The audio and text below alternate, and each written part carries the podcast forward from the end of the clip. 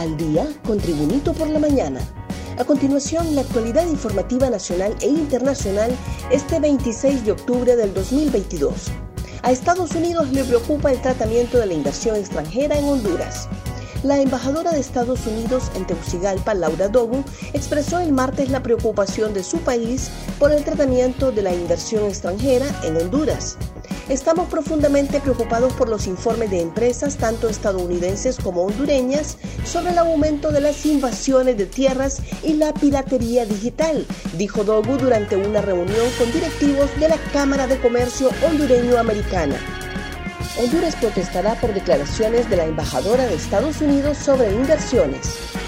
El gobierno hondureño protestará ante el de Estados Unidos por las declaraciones de su embajadora en Tegucigalpa, Laura Dogu, quien este martes expresó la preocupación de su país por el tratamiento a la inversión extranjera en Honduras. A la embajadora Dogu se le llamará para entregarle la protesta el día 31, dijo el canciller hondureño Eduardo Enrique Reina en comunicación telefónica desde Buenos Aires, Argentina.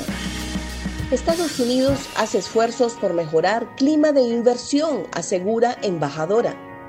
La embajadora de Estados Unidos en Honduras, Laura Dogu, escribió en su cuenta de Twitter los esfuerzos que hace Estados Unidos por mejorar el clima de inversión en Honduras.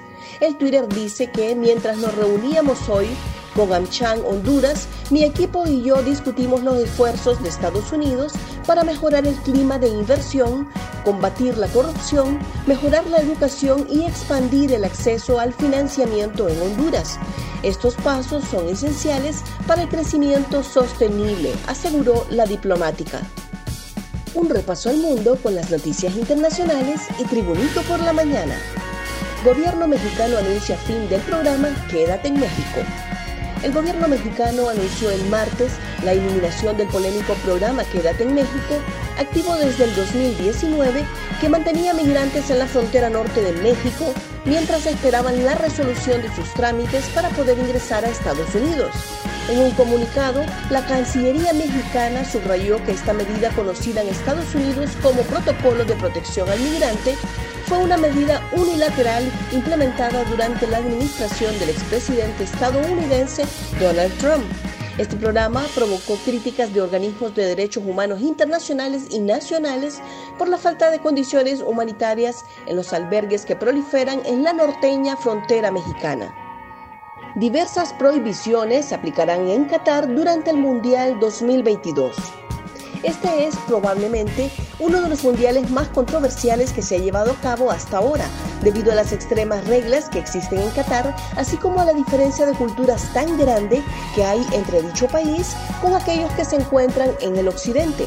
Quienes asistan al mundial tendrán prohibido comer carne de cerdo. Las bebidas alcohólicas solo estarán disponibles en ciertos lugares.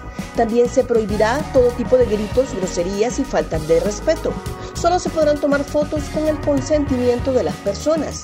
La vestimenta deberá ser conservadora tanto para hombres como para mujeres. Y por si fuera poco, no podrán hacerse muestras de afecto personas que no son pareja ni las personas homosexuales.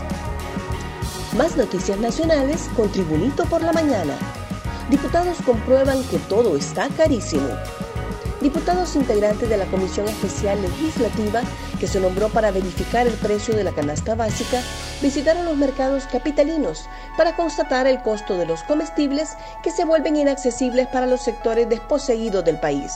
En la visita, el presidente de la comitiva especial, Rafael Sarmiento, inició pláticas con los vendedores de la economía informal y conoció los argumentos y razones del aumento en los productos que se consumen en los hogares hondureños. Motociclistas atentan contra la vida de la subdirectora del Seguro Social.